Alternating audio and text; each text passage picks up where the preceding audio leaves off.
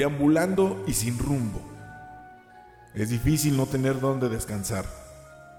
Te ofrecemos un espacio donde podrás yacer, imaginar, soñar y escuchar. Errantes, sean bienvenidos a nuestro jardín, el jardín de los errantes.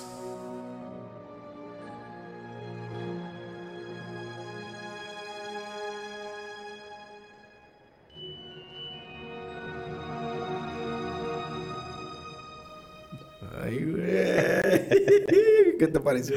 Muy bien, muy bien. ¿Cómo estás? Bien, bien. Después de.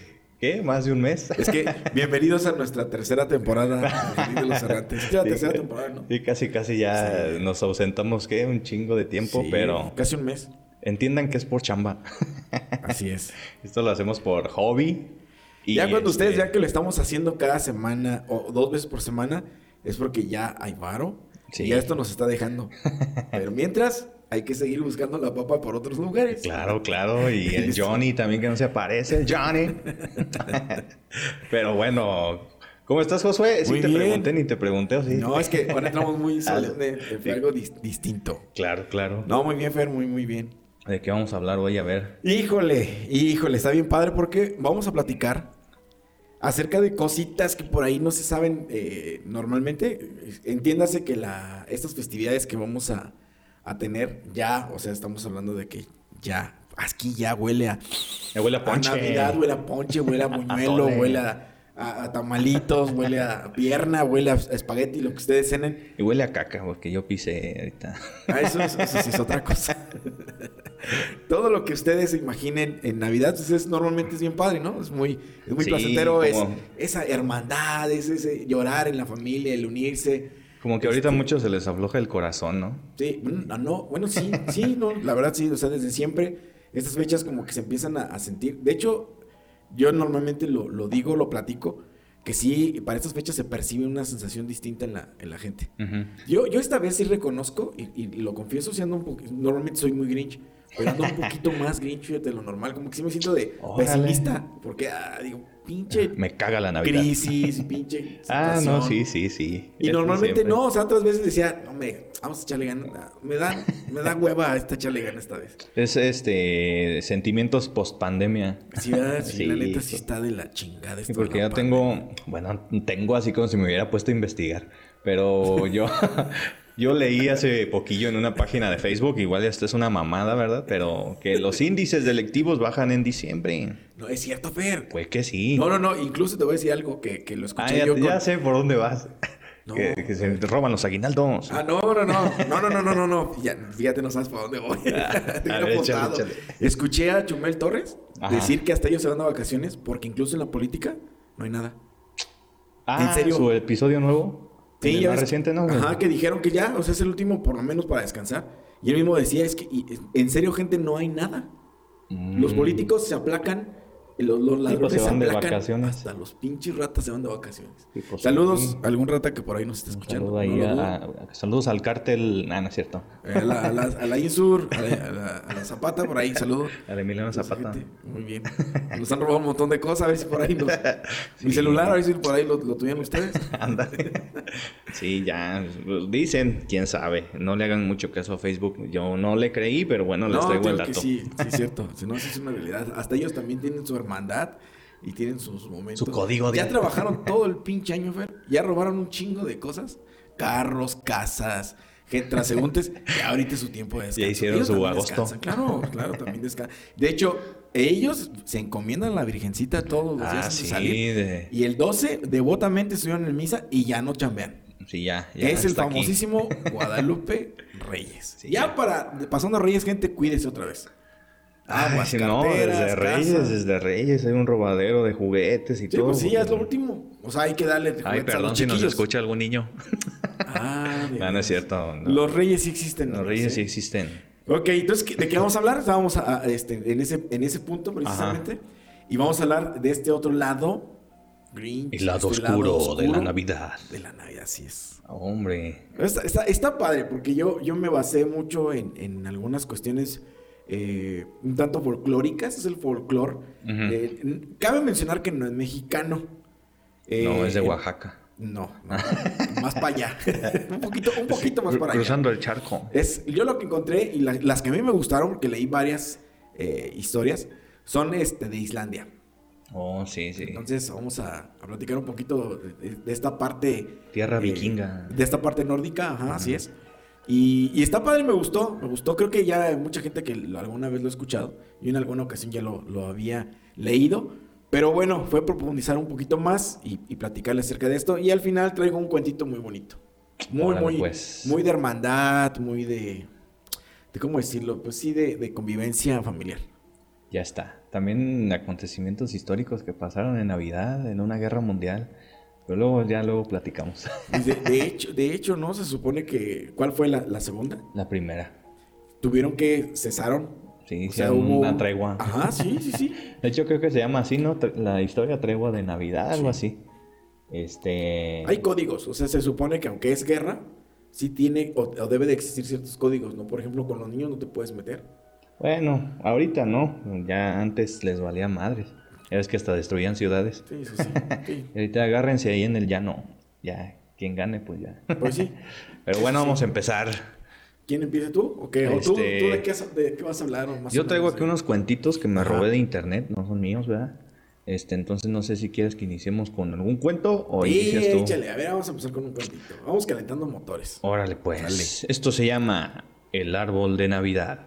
Así en seco. No, no tiene nada que maldito ni nada. Tu poli para que sea de tu Bueno, el árbol de Navidad con gonorrea. Eso, a la madre. Eh. Eso sí es. Una niña llamada Juliet estaba sola en casa. Vivía con su madre que trabajaba como enfermera en el turno de la noche. Juliet acababa de decorar el árbol de Navidad cuando escuchó un rasguño en la puerta de su apartamento. Por la mirilla, eh, vio a un hombre vestido con un sucio traje de Santa Claus. Juliet era joven e ingenua, pero no lo suficiente como para creer ese cuento. Se negó a abrir la puerta y amenazó con llamar a la policía, pero tuvo que apartarse de la entrada y esconderse en, el departamento mientras tenía un poco de tiempo.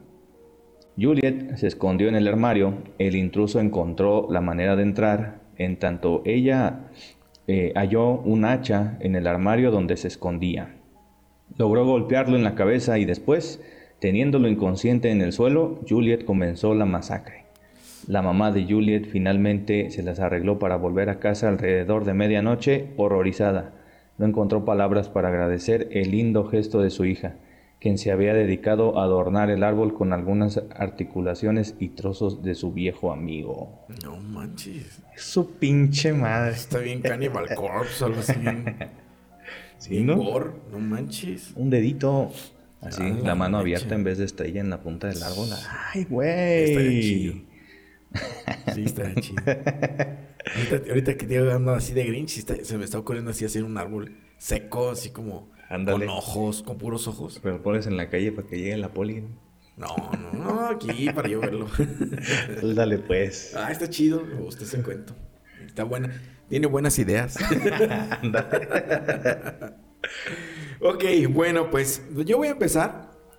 Eh, déjame ver, es que tengo un orden, pero bueno, sí, vamos a empezar con el, con este pequeño minino, muy bonito. El, el término lo, lo escuché varias veces para tratar de pronunciarlo bien, pero el, el- déjame ver el idioma que hablan en Islandia, pero creo que es islandés. Sabes, ese sí no sé. Este, y, y más o menos era así como Hola Katurin. Es- Oh. Ujú. Algo así lo escuchaba en el traductor. y que no, no le queda mucho al traductor de Google. Pero algo, algo así, ¿no? Es la, la- la- la escritura como original.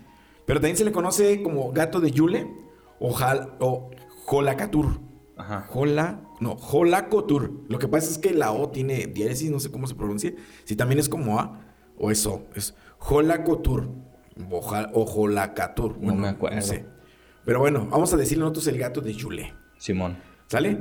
El nombre del gato de Yule, eh, y al igual que Grilla, que es otro, otro nombrecito por ahí que se queda pendiente para más adelantito, Ok. sus intenciones no son tan benévolas como otras criaturas que surgen en Navidad. ¿No? Estamos totalmente acostumbrados a que personajitos como duendes, Sí. eh, el, el buen Santa, La galleta de jengibre. eh, ¿qué más? Sí, la galleta de jengibre, ¿qué otra cosa? El Rodolfo el Reno. Mama Claus. Muchas cosas de estas pues, son como estamos muy acostumbrados, pero bueno, estos no. El, el Jolacachurín eh, es una, una vamos, a, vamos a describirlo un poquito. Aquí está la apariencia. Es un gato de enormes proporciones y de gran ferocidad, que durante la época eh, merodea todos los nevados eh, del bosque. Precisamente se aparece mucho en una comunidad que se llama Yule, por eso también es conocido como el gato de Yule. La finalidad de esto es comerse a todo aquel que no ha recibido nada de ropa nueva para las vísperas de Navidad. Cabe mencionar, gente, que este gato no es clasista. Ay, todo tiene una explicación porque uno va, bueno, pueden decir, qué gacho que porque no tengas algo nuevo o tengas ropa nueva, te van a comer o vas a ser devorado. Sí, Simón. Yo creo que aquí lo interesante, bueno, ahorita vamos a, voy a platicar el cuento y después entramos en detalles. Órale, ¿no? pues.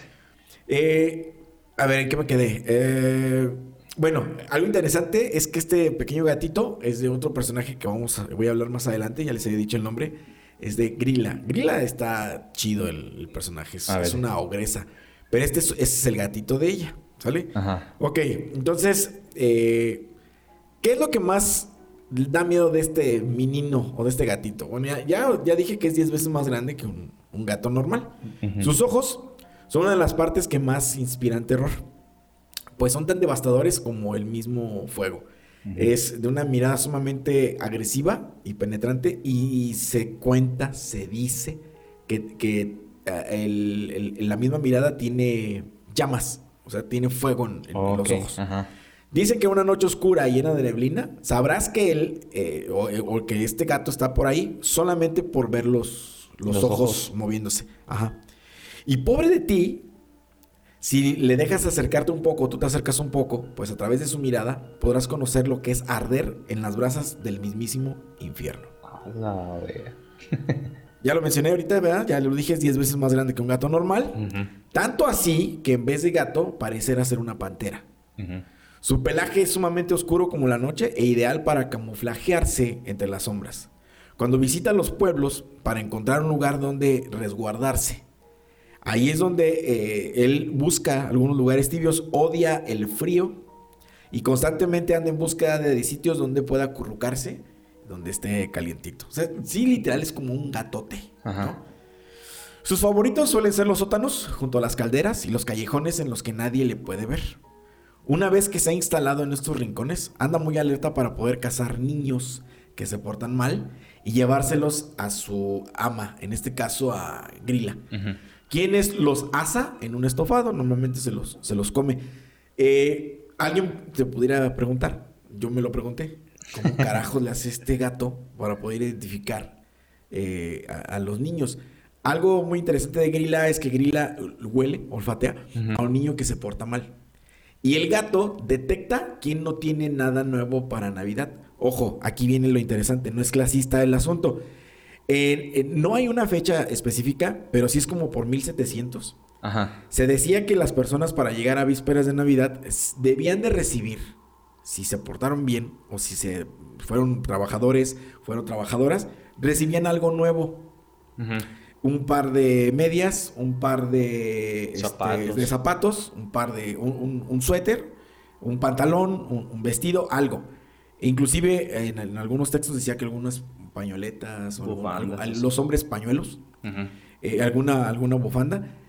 Algo nuevo. Si no lo recibías, era obvio que te habías portado mal. Estamos hablando del 1700, en lugares en, en, este, nórdicos, en el que a lo mejor la situación no es la misma que en, el- eh, este, en la eh, Europa central o, o que acá en, en- nuestro continente, en donde, bueno, pues había como muchas carencias. Eh, entiéndase que en ese entonces, pues a lo mejor estaba un poquito más distribuido y aunque no fueras con, con mucho poder adquisitivo, había, había siempre la forma de darle algo nuevo a, a alguien. Sí, Simón. ¿sí? Entonces ahí es donde entra el- este fenómeno. No, no es clasista. Ay, pinche gato, nomás porque no tiene nada nuevo te, Me va a comer. O, o hay gente que puede preguntar, oye, ¿también se vale de la pulga o también se vale ahí de, de Coppel? Sí, o sea, el chiste es que fuera nuevo y que fuera regalado, no que tú lo compraras. Porque Ujú. ese, ese era como el, el fenómeno que se tenía. ¿Era nuevo? Era porque me lo regalaron.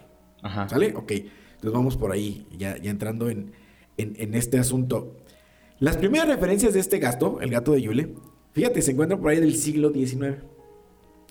Los granjeros irlandeses utilizaban la leyenda del Holocaturín para que la gente procesara la lana del otoño antes de que llegara la Navidad. Era como una forma de presionar para que trabajaran un poco Sí, más. Simón. De esta forma eran recompensados con ropa nueva. Te digo, Sí. aquí está el, fe- el efecto ya al que me hacía referencia. No es clasista, más bien es como eh, conductual. Tú haces algo bueno, yo te lo regalo. Simón. ¿no? Es, es conductista totalmente el asunto, ¿no? Y por lo tanto, el gato de Yule no iría por ellos. Hoy, otra versión en la que se dice que el Holocaturín, en lugar de comerse a la gente que no había podido terminar de recoger la lana, se comía su comida. Eso también es. eh, hay otras zonas, también en Europa, que, que hacen referencia a que el gato era como muy eh, travieso. Hay dos personajes muy interesantes que, que investigué. No voy a hablar de él, pero es el, el tótem. Ajá. Eh, es como una especie de, de duende que inclusive ya la cultura lo ha vestido muy similar a Santo Claus, al Santo Claus de Coca-Cola. No, ya, le pusieron también un gorro rojo con blanco y un trajecito blanco, pero sucio. Anda como muy sucio. Hay otra, inclusive otro relato que encontré, tampoco lo, lo voy a mencionar, es el, el falso Santo- Santa Claus, el falso, este, ¿cómo, ¿cuál era el nombre de, de- de Santa Claus? De Santa Claus era Guillermo. No, no. ¿Cómo se llama este cuate? El San Nicolás. San Nicolás, gracias. Ajá. Sí, es el falso este, San Nicolás. Que se supone que también es otro, otro, otra leyenda ahí urbana, que es un cuate todo este, podrido y sumamente obeso y que huele muy repugnante, come pescado crudo. Ah, o sea que sí es muy, muy repugnante. Y encontré, pues te digo, el tótem también. Y, y él es también muy travieso. Si no haces lo que se tiene que hacer, iba a tu granero y se robaba este, un chivito, un borreguito, o iba este, al corral y se llevaba unas, Unas gallinas. gallinas. Ajá. Entonces es como, bueno, no quiero- es que al rato voy a empezar a analizar todo esto. porque todo tiene como, es un proceso como muy, te digo, muy conductual, es muy conductista. O sea, Ajá. tú haces algo, yo te recompenso. Ok. Estímulo-respuesta, ¿no? Por otro lado, también se tenía en cuenta que la gente más humilde, que no podía obtener por ningún medio ropa nueva para estas fechas, que siempre ha habido gente humilde, insisto, pero no era a lo mejor la misma situación que ahorita vivimos, Ujú. crisis. La gente pudiente ofrecía su hospitalidad a estas personas obsequiándoles ropa y así evitando que ellos fueran llevados por el holocaturín. Normalmente es como, te digo, esto está padre porque es una forma de, ¿cómo decirlo? De, de- de- de convivencia, ¿no? Es una forma social, este tipo de monstruos navideños. Ajá. Si tú, güey, que tienes lana, todo el tiempo estás estrenando, no mames, o sea, ¿cómo, cómo, cómo va a venir un pinche gato y te va a comer? Sí, sí. Ah, no. bueno, se la pongo machín. Si tú no ayudas a los que no tienen y no les das algo, va a venir por ti. Obviamente ahorita vienen muchas preguntas. ¿Y cómo le iba a hacer? O sea, el gato entiendo que a lo mejor tiene ese olfato de oler algo nuevo. Pero a ver, el millonario, ¿cómo huele o cómo sabe que se regaló algo? Sí, Simón. No hay respuesta para esto. Una pregunta que yo me hice y no hay respuesta. Bueno, la mejor forma de protegerse de las fauces de este monstruo es vistiendo ropa nueva, pues en Islandia es muy común regalar prendas así a quienes más se han esforzado durante todo el año. Los niños que se visten bien son reconocidos por ser los más bondadosos y obedientes, mientras que aquellos que siguen usando los harapos todos remendados seguramente habrían sido lo bastante egoístas como para no recibir nada. Mm. En este caso, escapar de los dientes del Holocatur es una misión casi imposible. Por eso se recomienda tanto a los pequeños obedecer a sus padres en todo y a los grandes también ayudar a los que no tienen. Hoy en día, sin embargo, el, mi- el mito del Holocatur no es tan popular como antes. Obvio, pues ya hay Sí, wifi, ya. ya, hay Ya teléfono. hay ciencia. Puesto que hace tiempo las autoridades, fíjate, fíjate, aquí empezaron las autoridades a prohibir a los papás por la salud mental de sus hijos, evitar decirle este tipo de leyendas y no asustar a los pequeños plebes. Ah. Y menos, y menos, y menos en esta temporada. Se puede decir que los infantes de la actualidad están a salvo de las garras, porque como ya no se cuenta, Ya no existe. Huevo. Ah, no, ese era el inicio de la mercadotecnia. Exactamente. Pero bueno, a mí me gustó, ¿no? Espero les haya gustado. Está, está bonito el saber eh, este tipo de, de historias. Y, ¿Cómo y- comienza todo? Y no? fíjate que ahora sí ya viene como lo interesante, el, el- el análisis. ¿Cómo le haces tú para poder controlar ciertas cosas, no? O sea, habla- hablamos de Navidad y, y normalmente es una época en la que yo me acuerdo mucho en donde el control eh, familiar se, se- se percibía. Desde antes, ¿no? Siempre ha existido Sí, sí, sí. control, pero seamos analíticos. eh, por ahí de octubre, ¿no? Día de Muertos, Sí. bueno, Halloween. Y luego Día de Muertos era, pórtate bien, porque ya vienen los reyes. Pórtate bien, porque viene Santa Claus. No, a mí desde septiembre ya me amenazaban, José. Bueno, pues Fer, tú también, no manches. que- Bueno, sí. Ya, ya han escuchado las historias del Fer, ¿no? Ese Fer era canela fina. No, yo era buen- buena persona y era bien portado. Entonces a mí por ahí de noviembre. Pero, pero si me explico, es una forma de control, al fin y al cabo. Le aventábamos cohetes a los camiones para que se espantaran. Échale, Fer. no Sí, por la ventanita. ¿Eres, eres tú, neta, un delincuentazo con micrófono enfrente? No, hombre, si te contara. No, sí, sí me has contado un chico de cosas que has hecho. Pero, pero a eso voy. O sea, estos cuentos a mí me gustan porque te hablan de cómo era la conducta de las personas por ahí del siglo XIX, siglo XVII, siglo XV. Sí, Simón. Entonces, estaba, estaba, estaba padre porque, bueno, este es el antecedente del siglo XIX, quiero aclarar, en donde ya se escribía y donde ya se tomaba como una referencia para, como parte de la educación en Islandia. Siglo XIX.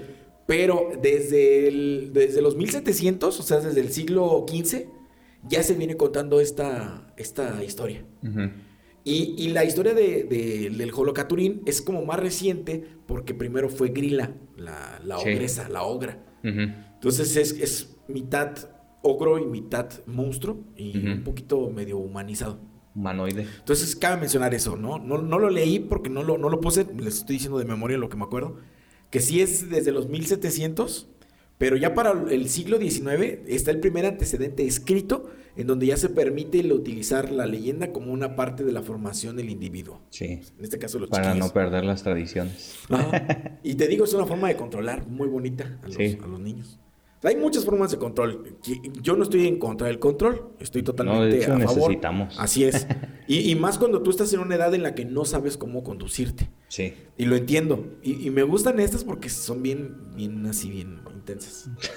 Sí, porque imagina, ya te, me imagino por ahí, te digo, del, ya vamos a hablar siglo, siglo XIX. Un papá diciéndole a su hijo, ¿ya trajiste la leña? Y el niño, Sí. este, no, ahorita voy. Acuérdate que si no vas en la noche, voy a llegar. Ya valiste, El Holocaturín. No, hasta el nombre está así bien perrón. Y el escuincle en va por la leña, ¿no? Y está los pedazos de madera que encuentra en el suelo. ¿A ti con qué te asustaban? A Así mí- que tú decías, no, sí creo esto. A mí, me, a mí me espantaban. Sí me espantó mucho el viejo del costal. El viejo del Porque costal. me acuerdo que esa canción salía en, en Cricri. Cricri cantaba la del el ropavejero. Ah, sí. Y como que decía, a ver, güey, si lo canta Cricri es porque Es cierto. algo está pasando aquí, sí, sí, sí. Y luego, ya más grande, me acuerdo perfectamente que tendría como unos. Así es porque seis. los palomos se casaron. Yo estaba en primaria, creo que estaba entrando a primaria, en sexto de, de primera de primaria, tendría como seis años. Y me acuerdo que no, no había hecho algo, no me acuerdo si la tarea, no me acuerdo. Y sí me dijo mi mamá, dale, te voy a vender con el viejo de costal. Yo no sé si ya lo había escuchado ya antes, Ajá. pero fue coincidencia mágica brutal que pasa un, un, este, un señor, pasaba como con una especie de silbatito, el- Ah, el afilador. era como el afilador parecido, y gritaba, fierro viejo, que... Y cuando dijo fierro viejo, que neta sentí. No Sí. manches. Bueno, sí, obedecí en chinga.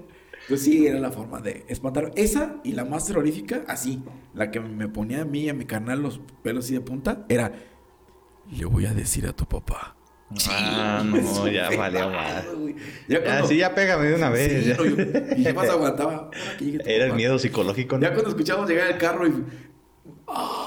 Sentíamos aquí la nalgada y sentíamos el dolor de espalda. Así como cuando te van a inyectar, ¿no? Así, vale, ya están preparando la inyección. Ya te sientes, ya estás todo bien durillo y aflójale. Ah, que no me lo han puesto y yo ya sentí que me había Sí, picado. así, ventajas de no tener papá. Sí, pero tuviste ventajas, la neta.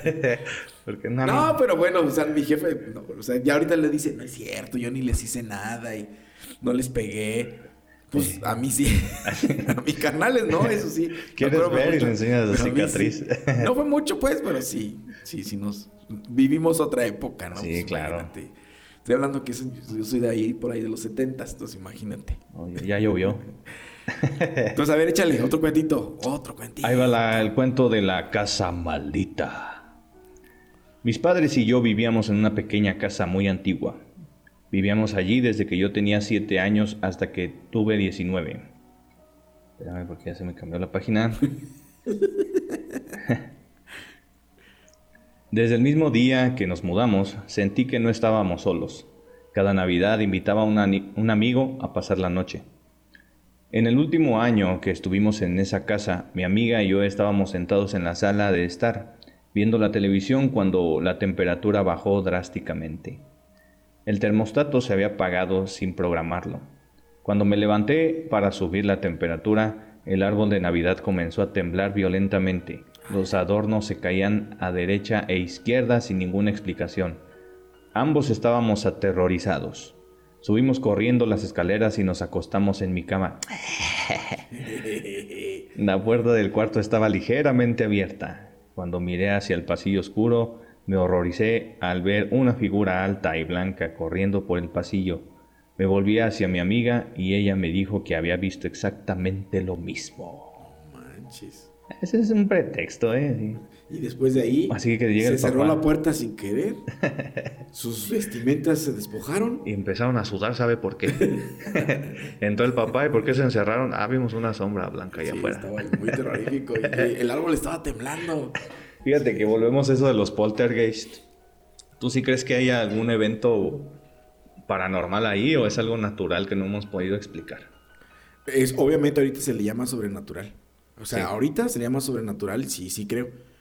Lo, lo habíamos platicado creo en algún episodio. En algún futuro, cuando ya todo esto lo, lo vayamos como eh, entendiendo y, y estudiando a profundidad, va a dejar de ser paranormal. Y va a ser un fenómeno X. Sí. No se me viene a la mente ahorita ninguno que, que haya sido así de esa forma. O sea, algo que se haya visto como muy raro y que hoy digamos, "Ah, pues es que sucede, no se me viene nada a la mente. Bueno, por ejemplo, Pues, ya por ejemplo, la catalepsia y todo eso. Ah, ok. Los exorcismos. que todo ya lo se que sabe que los- son mentales. ¿no? Ah, ok. Ajá, ya se sabe que son trastornos mentales. Yo, por ejemplo, algo que, que he escuchado es que los sonidos en algunas construcciones, sobre todo esas construcciones que no tienen repellado, que no tienen... Sí, que está el tabique. que está el solo. tabique solito. El tabique, por la consistencia en la que está fabricado, tiene la capacidad de retener Sí, información se, sonora. se erosiona Ajá. y todo ese pedo. y- Entonces, lo que hace en algunos momentos, sobre todo de mucha tranquilidad, se escuchan ruidos muy similares a los que se emitieron en algún momento en ese lugar. Gritos, eh, risas, eh, pláticas. Eso ya está estudiado. A eso Sí. me refiero. a Que a lo mejor antes se lo adjudicábamos a un fenómeno sobrenatural, satánico, diabólico, si tú quieres. Y hoy en día ya sabemos que esta cuestión, pues tiene que ver con la. eh, hay un término, no, no estoy seguro si es refracción de los materiales. Es. eh, ah, ya lo habíamos comentado en un capítulo. Sí, no ya me se me acuerdo. olvidó. Es que refracción es como. Sí, o sea sí, que es como el rebote. el sonido. Pero, ajá, este no es refracción, entonces es otro término. Pero bueno, a eso, a eso me refiero, que ya se ha ido estudiando y que ahorita ya se entiende más. Escuchas un ruido, te quedas un rato percibiendo, analizas y dices, bueno, a lo mejor fue este fenómeno Sí. este, físico. ¿no? Sí, se libera un- cierta energía que se queda ahí atrapada. Entonces, si escuchan voces en su casa, no tengan miedo. Y hay, Bueno. hay momentos en los que a lo mejor se perciben más estos sonidos. Yo, por ejemplo, los percibo aquí mucho por ahí de las 3 de la mañana, 2 de la mañana. Es muy notorio que se escuchen crujir cosas. Sí, porque se. Los cuerpos se dilatan. Sí. no por la temperatura. Entonces es muy fácil que escuche, por ejemplo, que la puerta cruje como si estuviera abriéndose. Sí. O como si alguien la, le hiciera si diera un golpe. puerta, Ajá, y tú dices, no mames, te da miedo, pero es parte de, de- Acuérdense que somos un mundo en constante movimiento, no estamos quietecitos. Entonces estamos girando con fuerza centrífuga, sí, pero al fin y al cabo nos estamos moviendo. Sí, O sea, claro. hay muchas cosas que, que sí tienen como cierta lógica. Ya lo que no tiene lógica, pues es lo que ahorita no podemos entender, pero estoy seguro que en algún momento lo vamos a, En unos 100 años van a decir, estos güeyes estaban re locos, Yo algo güey". que me gustaría un día hablar, y estaría bien padre que, que he estado como en estos días tratando de, de investigar un poquito, es acerca de las psicofonías. Es algo que a mí me Ah, genera mucha, mucha tensión al escucharlo. Pero yo siento que la tensión es por la forma en la que está grabada. Es tanto noise, tanto... Ah, sí, que tú tanto imaginas que- cosas, ¿no? Ajá, que ya mi mente ya... mi- yo nomás me dicen, las peores taquicardias que se han encontrado en internet. ah, no, las 10 peores cosas encontradas en internet. Número 7. Número 10. No, dije Ah, sí, 10. sí. Número 10. No, ya cuando escucho eso, ay, güey, ya mi, mi mente ya se, Sí, ya se se, predispone. ya se va, sí. Y es algo que a mí me gustaría como un día platicarlo aquí en el Jardín de los Errantes para ver qué, qué pudiéramos investigar. Porque sí hay casos muy interesantes. He escuchado algunas psicofonías en donde claramente se percibe algo. Sí, he de confesar que hay algunos que no entiendo y cuando me ponen el subtítulo abajo, ah, lo entendí. Pero Ah, no entendí, sí. más bien me, me- me- me Su- están manipulando. te sugestionaste. Me manipularon. Sí. Porque se escucha así como que... Ay, bl- bl- ¿Qué dijo? Jesús, Luego ya María y José. Ayúdenme, tengo set. Ah, sí. No, tú, no mames, güey, si dice eso y no es cierto. Sí, yo también pienso lo mismo que... Pero hay unos, hay unos que sí, lo que prometo. conversan, ¿no? Con- sí, güey, con están gente. perros, se escucha. Es que estaba solo y, y, y de repente yo, yo vi cómo atravesó el cuchillo por mi garganta. Pues, cosas así que tú dices, ay. Yo digo, yo digo que eso, bueno, es que cabe que sea fraude o otra que tú escuchas lo, tú, tú te predispones también a, a que, Eh. a que se encuentre la respuesta que tú quieres, ¿sí me explico? No, pero es que hay unos que están, eh, a los que me refiero es que están bien definidos. O sea, lo escucho Ah, perfectamente, sin traductor, Sí, sin sí, sí. texto, nada. Se escuchan muy clarito. Esos son los que me dan miedo, estaría padre. Sí, Y todo esto respondiendo pues tu pregunta, ¿no? La de los Portergates. Sí, sí, yo sé que tiene que haber energías, tiene que haber algo. Igual y ni siquiera son fantasmagóricos. Sí, como te decía. Van a ser de otro, de otro planeta, estoy casi seguro que van a resultar. Ah, es que nos tratamos de comunicar con ustedes desde quién sabe qué pinche año y ustedes. Y les hacíamos bromas. fantasmas. Ándale, les hacíamos bromas. hacíamos bromas, perdón si alguien se infartó. Bueno, Pues sí, entonces pues esperemos a que se encuentre evidencia científica de esos fenómenos pronto, porque yo he platicado que en mi casa han pasado varias cosas extrañas de ese tipo de, de cosas. y te digo, y sí puede ser. O sea, se sí puede recorren ser las sillas y tú un- dices, Un, espíritu. "Chol". Así, o sea, pero no lo, no lo tenemos como que bien entendido todavía. sí, Simón. Bueno, ahí les va entonces el, el- el- el siguiente, que ya la mencioné, es Grilla, o también conocida como la ogresa de Navidad. O Fiona. Algo así, algo así. No, esta sí está bien, bien hardcore. Pues sí, la- los ogros son así como, Sí ajá. está bien intenso. Los porque- ogros son violentos, así que si se encuentran No, pero con este es uno, peor porque este, es- que corran. este es una combinación de ogro con un animal salvaje. Ajá, O sea, es tipo cuadrúpedo, nahual. es tipo, ándale, algo tipo nahualesco. Un ogro nahual. Sí, ándale. Ay, güey, a ver, échale. Se suele pensar que durante la Navidad todo es inocencia y buenos deseos entre las personas. Sin embargo, esta historia terrorífica alude precisamente tanto a la época, pero es convertir todo lo que hemos pensado en positivo en pesadillas. Y sobre todo para los niños. Pobres niños, la neta que vivimos atormentados todo el pinche. Pues de hecho, ¿te acuerdas que el podcast comenzó? Con un cuento para niños que era aterrorizarlos, Ah, sí. pero totalmente. Entonces, sí, hablamos mucho de eso. o sea, El pobres autista de. Hamelin. Sí, está terrible. ¿Ya lo escucharon? Si alguien no lo escuchó, los invitamos a que nos escuchen.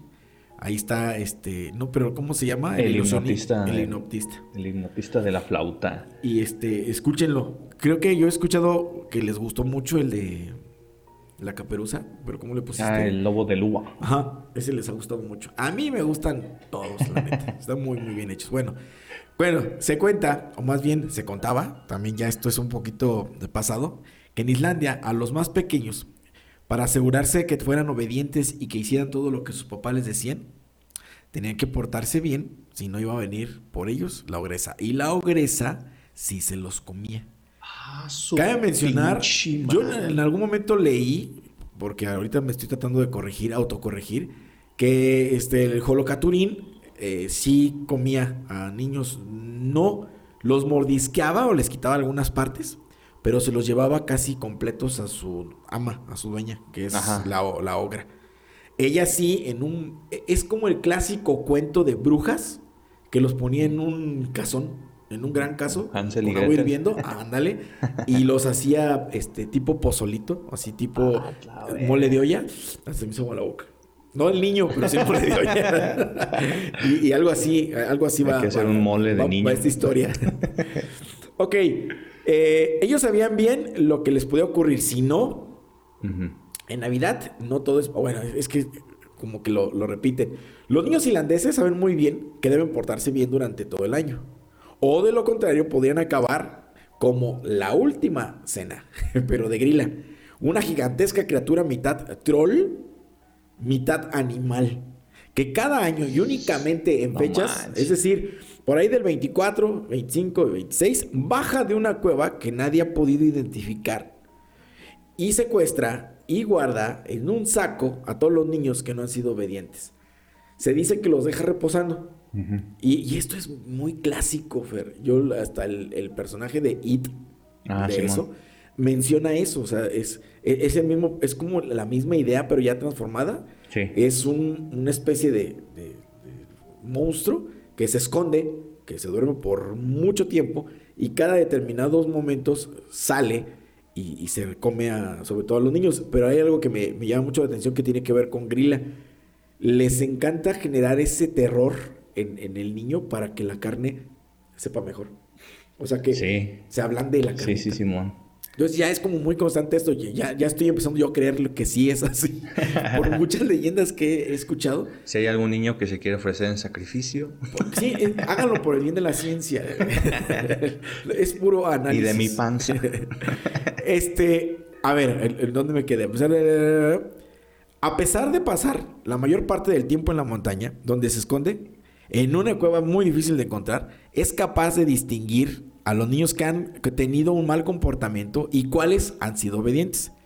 Estos últimos pueden estar tranquilos, pues Grilla los ignora totalmente e incluso aunque entre en su casa a buscar a algunos de sus hermanos, nunca va a tratar de atrapar a los que se portaron bien. Ay, Se cuenta que ella tiene ese, como es, es, es este troll este, Sí, Simón. y, y animal. eh, habíamos dicho que era ogro, ¿ah? Hasta ahorita me estoy como. Sí, un ogro. Ogro, no. Un es- ogro es- troll es animal, como así como el- Sí, es que es- en, el- en- en las ilustraciones antiguas se ve como un, un ogro, pero también es un Como un troll. duende. Sí. Ajá, Simón. Y como medio, medio, medio metahumano porque tiene senos, así como muy caídos. Y pues no son como de un animal, más bien son como de un humano los pechos que tiene. O sea, está bien feo y, y tiene, tiene arrugas en la, en la cara, parece como anciana. Ajá. Y tiene unas garras muy, muy este, grandes. De hecho, hay imágenes bien padres en donde se ve cómo se está comiendo partes de, de los niños. Así tipo. Todo esto, es, el- esto es, es folclore islandés, ¿eh? o sea, todas estas imágenes que estuve encontrando son ilustraciones este, antiguas en donde se ve claramente cómo está comiéndoles, por ejemplo, un brazo y el niño así la cara, ¿no? De, de terror y ya Como sin un pie. ya tipo un Goya. pie. Algo así, algo así como el de Goya. Ajá. Oh, no Nada más que aquí sí está más grotesco porque Sí, se sí. ve toda la figura y, y muchas ilustraciones coinciden, o sea, es como, te digo, medio encorvado, como que las patas, eh, los pies se convierten como en patas porque están como muy doblada Ajá, Simón. muy encorvada y las manos son muy largas, son como muy, tienen unas extremidades muy, muy, este, interesantes, muy largas. Sí. Y los dedos son muy, muy largos y unas uñas muy filosas. Entonces, pa- por eso parece bruja, porque con el pelaje que tiene parece mujer. Tiene los, los pechos, pero los tiene colgando literal. Y, y- y se ve la imagen pues bien, bien grotesca. Y no sé dónde está abriendo las como tipo fauces. Se ve bien machine, machine, machine. Es como para un tatuaje. se trae. Ándale. Ok, eh, eh, ¿dónde me quedé? Y es que esta criatura, que a veces es descrita como una ogresa, otras como una gigante, y en algunas ocasiones se afirma que tiene sangre de troll, tiene un gusto especial por los niños que se han portado mal, ya que al parecer tiene un mejor sabor y olor. Pinche madre. O sea, a, a eso es lo que iba, o sea, el olor los alcanza a percibir. ya no me a Una vez que los mal. detecta, no duda en devorarlos vivos. Sin embargo, es muy constante, o sea, es, es muy frecuente más bien, que reserve algunos, los más carnosos, los que más mal se portaron, para atormentarlos y para asarlos en su gran En su caso. parrilla, en su parrilla. Así es. Para saciar su hambre también después de, de tiempo, ¿no? Aunque habitualmente lo que suele hacer es guardarlo a lo que te digo. O sea, los guarda en, en- En su en un saco. ¿Y qué crees? Que no la historia no termina nada más aquí. Porque si ya cociditos se los da a Holocaturín, al gatote. Ah, sí, Simón. Pero también existe el marido de Grilla. Shrek. No sé. no mencionan el nombre. Bueno, si alguien nos está escuchando y sabe. Ese Shrek. Yo ya no, no- no me metí como de lleno a investigar quién era de su esposo, pero sí menciona que va y le da de comer a Holocaturín, al gatote, y a su esposo. Fíjate que está, ya está, gracias a esa película, muy romantizados los ogros. Y realmente esas, esas historias son las, reales, ¿no? entre comillas, reales de los ogros, ¿no? Bien Sí. salvajes y todo. Pues yo, lo, lo platicamos, o sea, todo se ha empezado como a suavizar por, por cuestiones de la salud este, emocional y psicológica. Sin embargo, también es bonito saber esta parte real de las cosas. O Sí, sea, Simón. el logro era, el logro o el troll eran, eran Bestias. cabrones, o sea, Sí, eran brutos totalmente. Películas como El Señor de los Anillos, como Harry Potter, eh, no me acuerdo en qué otro he visto. que salen- 300. Que salen, troles eh, 300. En la de 300, que supone que Es era. Ese es Ah, regacho ese güey. Sí. Sí, en el otro sí, creo que en Harry Potter sí es un, un troll. Bueno, no estoy muy familiarizado con Harry Potter. Bueno, Ok, por ese motivo se recomienda a los niños que se arrepientan de corazón por todo el mal que han hecho y todas las veces que han desobedecido a un adulto. no manches, es un niño. Sí, te digo, pinche manipulador todo esto. Ya que si no grila, los mete en su saco. La única forma que tendrás de escapar de grila, ah, porque hasta eso que, bueno, había papás que decían, me rindo contigo, cabrón. Si ya eres bien mal portado, ya. Pero bueno, te voy a dar un tip. Te ¿no? voy a llevar venía- al anexo. Tenías que llevarte, un- siempre tenías que traer contigo un objeto punzocortante o una pequeña navajita. Mm, Si es que eras de los agraciados que no te comían al instante. O sea, es fíjate lo que le decían los papás, no manches, está bien intenso eso. Le decían, si no te llegara a comer, o sea, si, si tu- tuviste la suerte de que te llevaran en tu costal para hacerte allá asadito a la barbecue, llévate un cuchillo o una navajita o algo punzocortante para que rompas el costal y puedas huir. Porque se decía que no era como muy inteligente Grilla, era como muy bruta. muy Entonces torpe. podías a- a abrir, se iban todos y ella ni en cuenta y ella seguía como que su trayecto. El se pinche costal ya está vacío. Pero llegan a su casa, no así, viejo, creo que hoy no tenemos nada para cenar. Y el gatito, yeah. Ah, huevo. ¿no? Chuec. Todo, todo coincide, mira. Ese es Grilla, Chuec. Y el Burro, gatito es el burro gato es el con gato. botas. Ah, o sea que burro, es cierto. Grilla ha atormentado a los niños en Islandia desde hace muchísimos cientos de años. Y su nombre ya se mencionaba en la saga isléndica y la saga Sverra que datan desde el siglo V. Ah, su pinche ¿Qué tal? madre. Inicios del medievo, ¿eh? manches. Si bien no fue hasta el siglo X, no, hasta el siglo VIII, cuando se asoció con la figura ya de Navidad. Es tanto el temor que tienen los niños islandeses a esta criatura que en 1746 se declaró un decreto que prohibía aterrorizar a los niños tanto con Grilla como con el Holocaturín. Órale, no mames. ¿Qué tal? Ya me voy a portar bien. Eh, se dice, ya, ya como último, última leyenda urbana, que Grilla tuvo, tuvo este, hijos y que se, se sabe que tuvo, los tuvo con, un, con su tercer marido. Un ogro que vive con ella en su cueva y que aunque también tiene hábitos caníbales, es tan perezoso que él nunca sale a cazar y espera que le lleven de comer. La pareja es acompañada por el gatote que les mencionaba. Ah, mira, creo que existe el nombre, Fer. Lepaludi. Es el ogro. Ajá, Lepaludi. Ya me, Su tercer esposo de Grilla. ya me bajaron los ánimos. Pensé que sí era el Chuec. Bueno, está bien. Lo siento, Fer.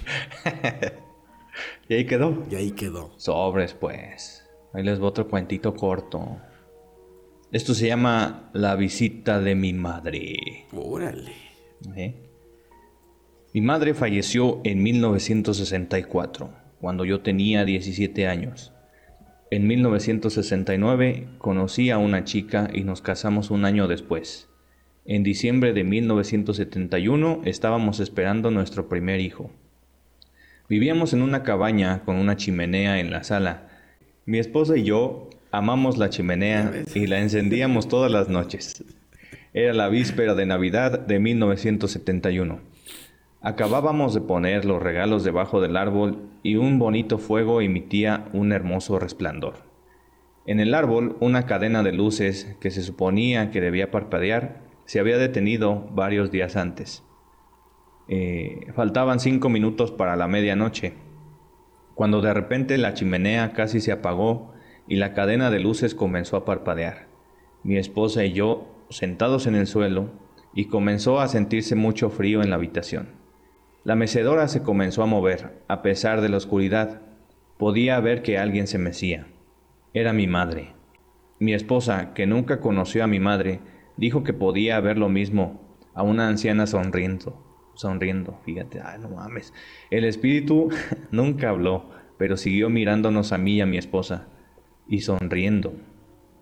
A las doce de la noche, el fuego de la chimenea se encendió de nuevo y las luces del árbol dejaron de parpadear. Miré en la silla y el fantasma se había ido. A su pinche madre. Se arregla la instalación de la luz, May. No te digo. Está buena. Interesante. ¿Cómo ves? Ese fue mi último cuento. Muy bien, pues ya ahí va mi cuento final. Antes de terminar este episodio de la nueva temporada 3. Espera la temporada 4 próximamente. La 4 hace por ahí de mayo. Sí, más o menos, ya que, ya que regular- regularicemos nuestras actividades. Pero bueno, ahí, va- ahí les va el, el- el relatito y está, está, está bonito. Así como los de, es- así como estos están, es parecido. Échale. Este es muy mexicano, esta es una, una familia mexicana. Eh, esta familia tenía la costumbre de celebrar la Navidad eh, por todo lo alto, ¿no? Era sacaban la, la casa por la ventana. Simón. Cada año se reunían a cenar todos juntos. Cada persona debe de llevar un platillo diferente para compartir con los demás.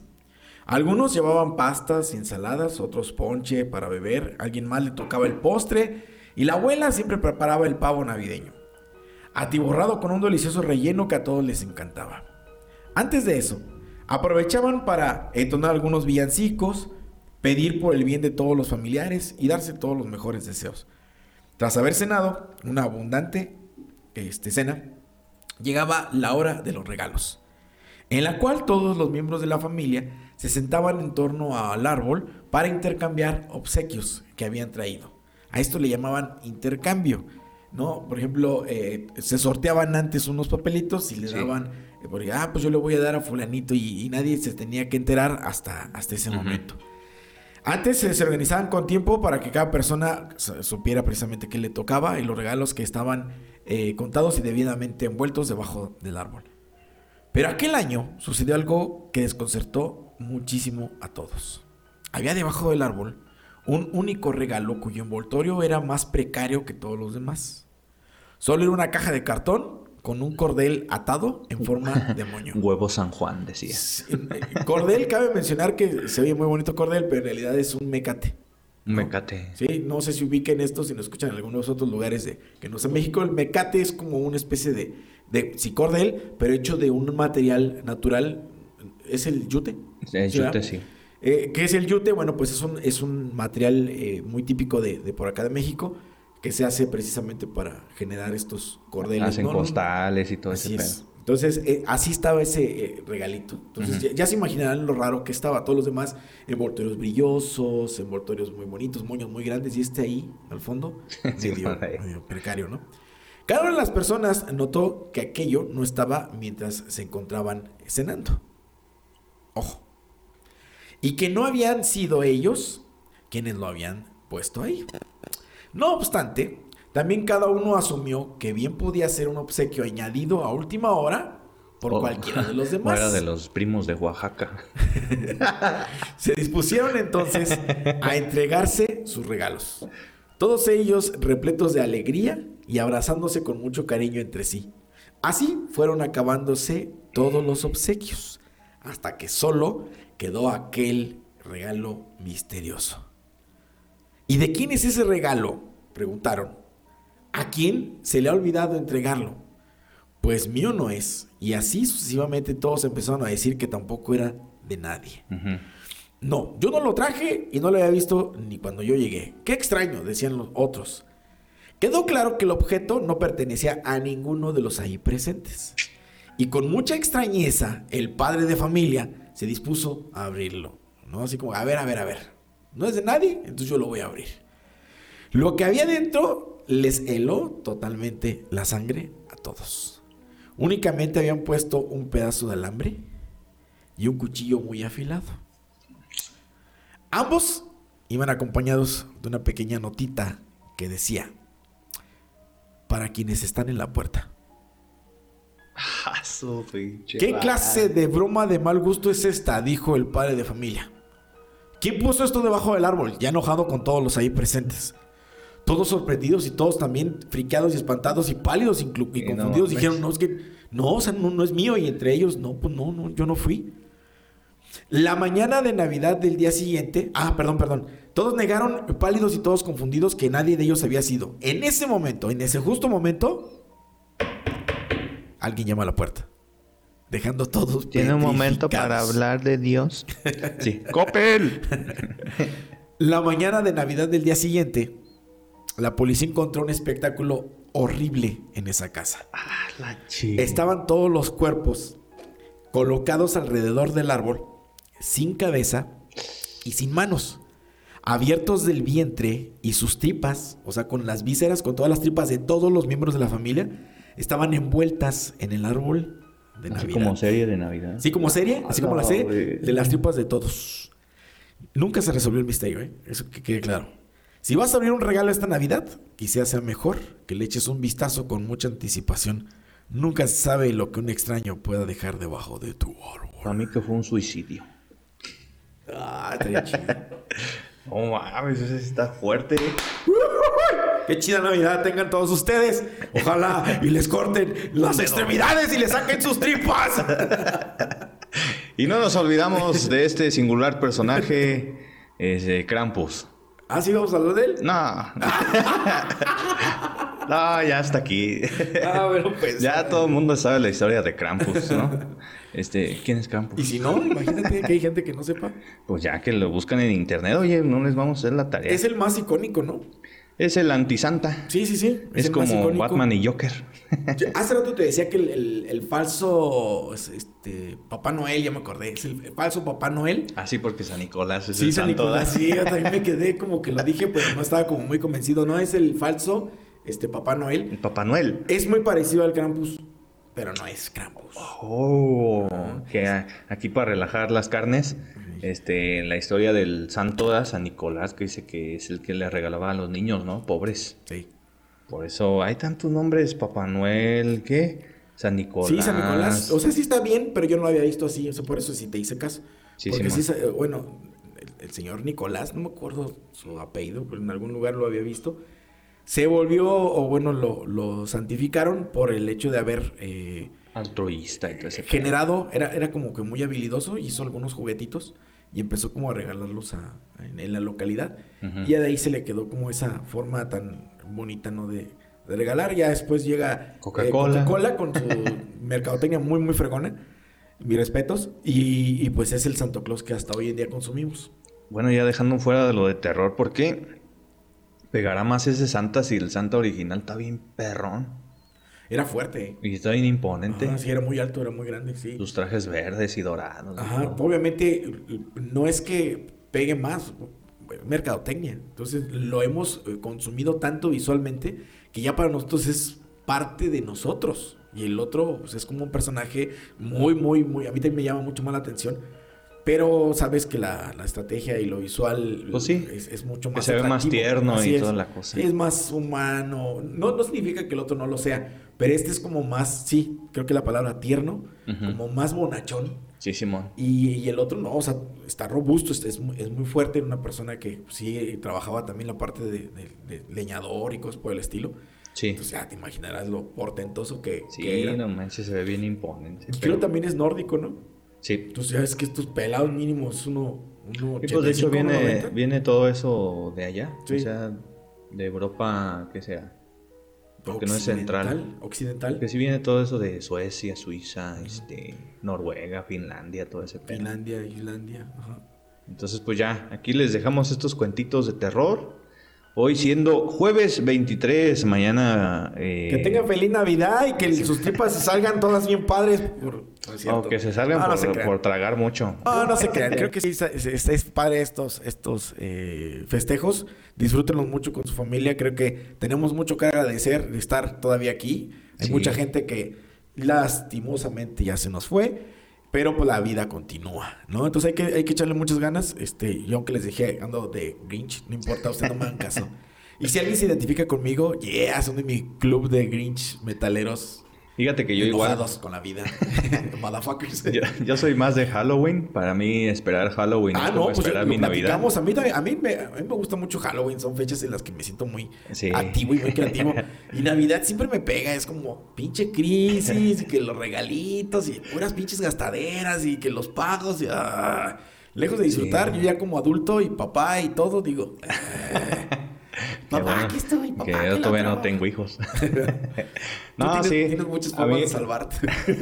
a mí lo que me gusta de estas épocas es más que, como te digo, como que la gente está más amable. sí, eso sí, ¿eh? Eso es definitivo. Y este Eso es definitivo. y que pues igual con la familia, ¿no? Que a lo mejor Muchos vemos a familia, problema. ajá, y muchos vemos a familia que no vemos en, en el año, ¿no? Que de repente nos Ah, damos sí, la también. oportunidad y se escapan.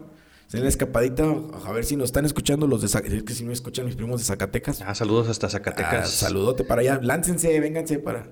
La Bueno, tierra del sabe. mole. Ah, no, ah. Ellos también tuvieron, te- tuvieron una, una pérdida este, muy fuerte, lamentable. En este año perdimos a, a precisamente al jefe de familia, a mi tío, hermano y papá.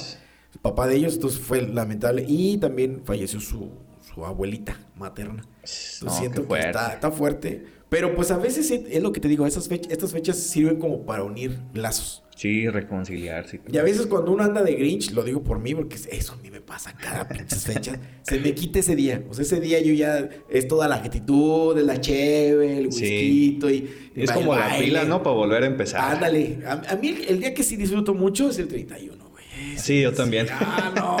Sí, yo también. Pero no sé por qué Navidad para mí es como muy reflexivo, es muy catártico y es muy. Sí, es más intenso. familiar y más de meditar y todo eso. Exactamente, exactamente. Es por eso como que digo, ah, soy más Grinch. Pero ya estando ahí, ya mira, ya afloja uno todo, ¿no? Ya Sí. flojito y cooperando y yo ya me pongo. Sí, pues disfruten estas fechas eh, con sus creencias y no creencias. Sí. También yo en mi etapa donde era más ateo, más ateo que ahorita. sí, me ponía así mamón, ¿no? Sobre la Navidad y todo eso, pero ya después entiendes que no es tanto un pedo de religión, tanto así, pues, o sea, sí, pudo iniciar por una No, y hay gente que lo ve así y qué bueno que lo ve así, ¿no? Sí. Pero a lo mejor hay otros como tú que sí, está muy chido de que lo vean. Como más ambiente familiar y que ni- nació Isaac Newton y todo ese pedo. ¿no? Sí, sí. Entonces, pues, eh, abracen a su familia. De hecho, Fer le hace una- un, un nacimiento a Isaac Newton, así muy bonito. Sí, claro. Sí, me ¿no? puse a hacer los tamales para la Virgen de Guadalupe hace una- unas semanas. Sí, sí me estaba platicando. Entonces, pues ya ven, no, no está peleado sus creencias con, con la tradición y todo ese pedo. ¿eh? Y el festejo y sobre todo eso, el, hermanda, el, el hermanarnos, ¿no? Y el, el convivir, el, el tratar de que todas estas fechas que hemos vivido ya de dos años para acá, pues empiecen a, a borrar, porque, ojo, ya regresamos a una normalidad aparente a partir de enero. Escuelas, trabajos, ya, ya todo es presencial, ya todo es aparentemente normal. Eso también es bueno porque nos está dando esta nueva oportunidad. Pero sí, un abrazo ahí a todos los que Saludos y abrazos, gente. tuvieron este, alguna pérdida este año y el año pasado por la pandemia. Esperemos que pues se encuentren pronta resignación Sí. y a nosotros pues a seguir viviendo la vida, este, como yo lo comenté en el episodio de Día de Muertos. El día que yo muera no me gustaría que estuvieran tanto tiempo tristes. Al final de cuentas es parte de la vida, el morir. Y pues sí, a cada quien a seguir su papel, a seguir su rol, a disfrutar, abracen a los que están ahorita porque con esta situación no sabemos si vamos a seguir o, Sí. o nos va a cargar pifas. Oye, vamos a tener algún especial de Año Nuevo o algo así, ¿no? Esperemos que sí, depende de la chamba, pero hasta ahorita tengo presupuestado que sí. Ok. Entonces, pues vamos a ver. Cuídense mucho, eh, sigan siguiendo las, eh, sigan siguiendo eh, las medidas de, Ah, sí, de, cierto, de precaución Sí, sí, sí. de pandemia, aunque, aunque ya creamos que vamos de salida, mejor hay que apretar bien la tuerca para que no se nos vaya a ir nada de las manos. Y ya, por coman, fin coman fruta de salir. temporada, tomen ponche, coman caña, Así es. jicam, este, jicama, esta, mandarinas, tejocote, todo eso que nos da la temporada, precisamente trae todos los nutrientes que necesitamos ahorita para no enfermar. Sí, así es. Y, y sigan usando su cubreboca, porque aún así con cubreboca nos podemos enfermar. Pues hay que tratar de evitar Sale. lo más posible, ¿sale? Muy bien. Entonces, pues nos vamos. ¿Algo más que desees agregar, amigo? No, igual, felices fiestas, Feliz este, Navidad y esperemos tener un especial. De Año Nuevo. Si no, pues también les deseamos el Año Nuevo de una vez. Y volvemos hasta Reyes. ya vemos. Este, Pero bueno, compas, cuídense mucho y nos vemos. Feliz Navidad a todos. Bye.